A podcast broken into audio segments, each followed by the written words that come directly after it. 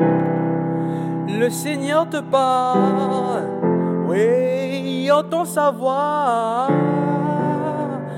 à travers la parole de ça.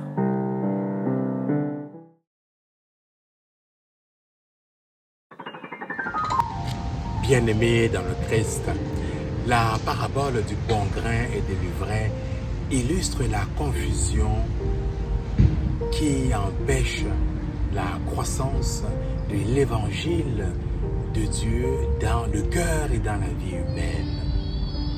Oui, on voit ici que le Christ empêche, ou plutôt le semeur empêche les ouvriers, ceux qui travaillent dans ces champs, d'aller séparer la bonne graine délivrée. Pourquoi? Parce que les plantes sont encore jeunes. Les deux plantes sont vertes. Elles se confondent. Alors, d'où l'importance de les laisser pousser ensemble. Laisser le temps.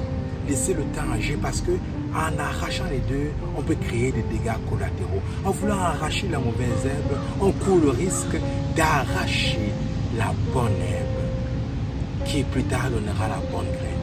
Si on transpose cela dans nos vies, dans nos vies personnelles, dans notre vie chrétienne, dans notre vie familiale, professionnelle, amoureuse, nous nous rendrons compte que parfois il faut laisser du temps au temps, il faut laisser la parole de Dieu jamais dans nos cœurs.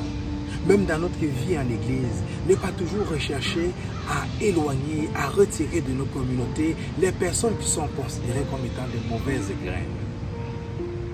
De la même manière, dans notre vie professionnelle, familiale, amicale, ne pas toujours vouloir éradiquer tout de suite ce qui semble à première vue mauvais.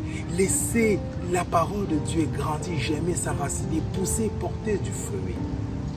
Oui, la patience, la maturation de la parole de Dieu dans nos vies peut permettre que plus tard, avec le temps, par l'action de Dieu, l'action de l'Esprit, favoriser la distinction entre le bon du mauvais. Il n'y a que la patience et cette parole de Dieu qui j'aime dans nos vies qui puisse permettre d'éradiquer l'ivraie.